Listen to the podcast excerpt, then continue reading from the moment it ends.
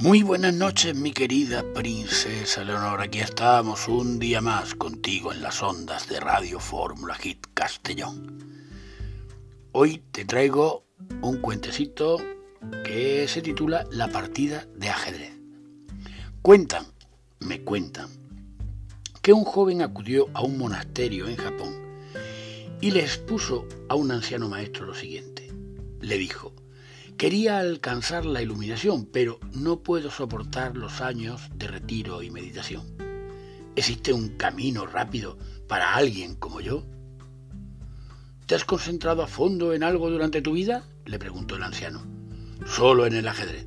Pues mi familia es rica y nunca trabajé de verdad, respondió el joven. El maestro llamó a un monje.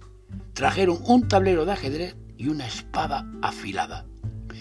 Ahora vas a jugar una partida muy especial, le dijo.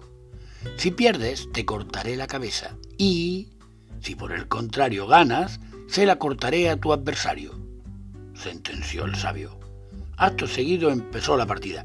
El joven sentía las gotas de sudor recorrer su espalda, puesto que estaba jugando la partida de su vida.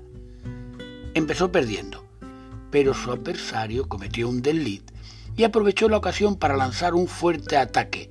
Entonces miró de reojo al monje. Vio su rostro sincero, marcado por el esfuerzo, y de repente se sintió tocado por la piedad. Cometió un error voluntario y luego otro. Iba a perder. Al verlo, el maestro arrojó el tablero al suelo y las piezas se mezclaron.